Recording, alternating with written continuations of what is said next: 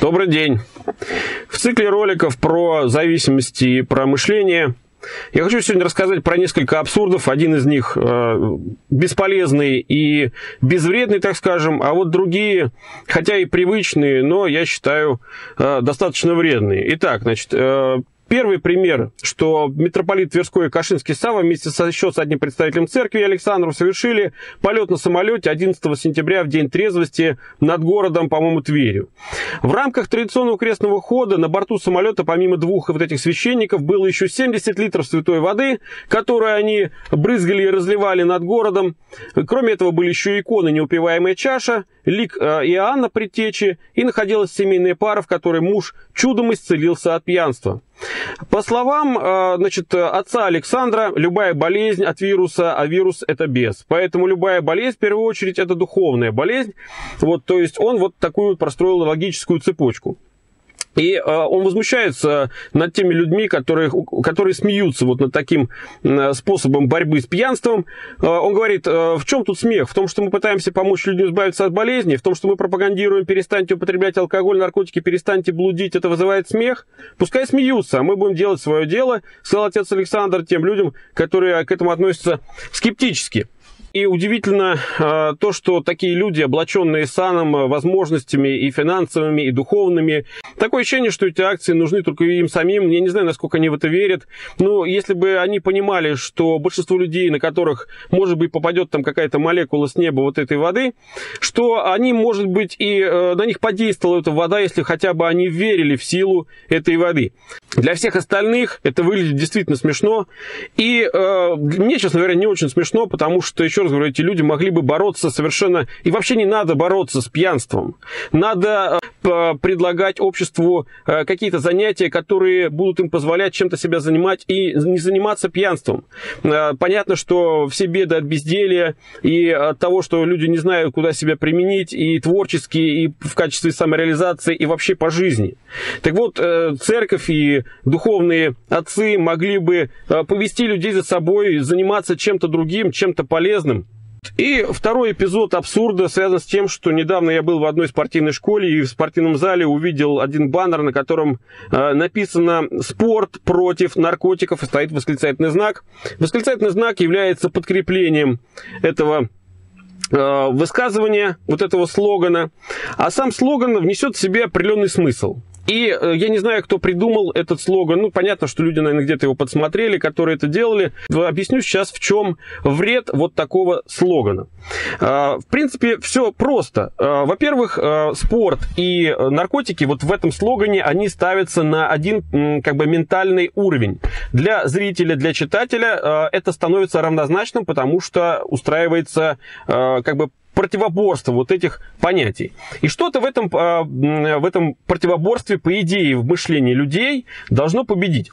А, давайте разберемся, что может здесь победить. С одной стороны, мы имеем спорт как э, тяжелый, а это спорт действительно тяжелый физический труд для людей, и э, для, они должны преодолевать себя, они должны э, приучать себя к этому, и это действительно и пот, и усилия, и так далее. Что такое из себя представляют наркотики? Это вещества, которые материальные вещества, которые пред, э, представляют собой возможность перейти в какую-то реальность, и для всех э, людей известно, что наркотики в первую очередь ассоциируются с чем? С удовольствием, а тире кайф, да?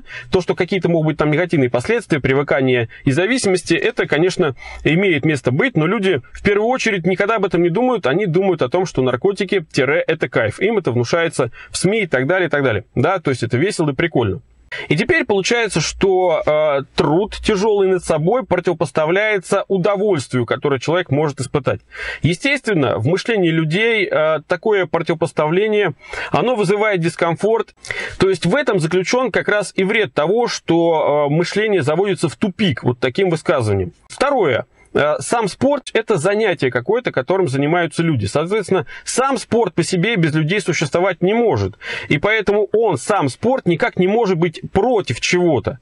Но даже можно пойти было на уловку, и, в принципе, вот тогда бы был положительный заряд заложен в, это, э, в этот слоган, если бы было бы, к примеру, написано «Спорт за жизнь», «Спорт за здоровье», «Спорт это радость, спорт – это счастье. Вот если бы были вот такие утверждения написаны на баннере, то это бы направляло людей и мышление их в позитивное русло на то, что э, усилия, которые вложены в спорт, в физические и моральные, они в итоге превращаются в счастье, в радость, в здоровье и так далее. И переходим э, к третьему примеру. Это знаки, которые ограничивают продажу э, алкоголя и э, сигарет несовершеннолетним. И в чем здесь проблема? Вот, допустим, вот на этом знаке написано 18 есть, подтверди, предъяви документ. В чем вредность вот такой, вот такой посылки? В том, что э, дети э, читая, естественно, там с маленьких, с малых лет, читая, они, они понимают, что это порог, э, за которым им можно все. Они, многие дети хотят стать взрослыми. Зачем? Для тем, чтобы делать то, что хочу. Потому что э, в детском возрасте их, естественно, принуждают. Ты должен это, делай это, делай то и так далее, и так далее. И в подростковом возрасте наступает период, когда начинают расти личности. Это попытка стать на, э, на одну планку со взрослыми людьми, мыслить так же, как они, говорить с ними на равных и так далее.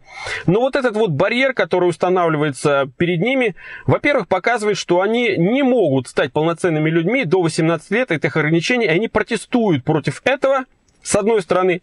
С другой стороны, они с детства видят, что взрослые, когда собираются вместе, они употребляют алкоголь, они там ходят покурить и так далее. И они, когда употребляют алкоголь, становятся веселее, там, э, танцуют, радуются, вспоминают постоянно какие-то события, связанные с алкоголем и так далее. И у детей закладывается представление о том, что э, алкоголь это такой вот для них пока еще недоступный элемент удовольствия и радости. И можно начать радоваться этому только по 18, после 18 лет.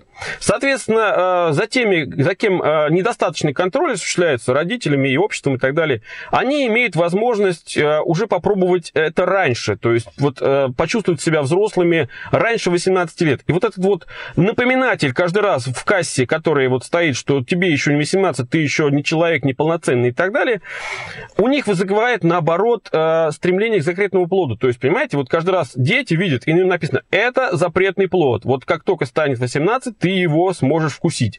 Формируется жажда и стремление к этому запретному плоду у детей, и, конечно, они об этом не помнят, но им каждый раз напоминают, когда они видят вот такие э, таблички, на которых вот это написано, им каждый раз напоминается о том, что когда-то они смогут делать то, что захотят, а по сути повторят ту программу, которую они получили в своей семье, в окружении и так далее, и так далее.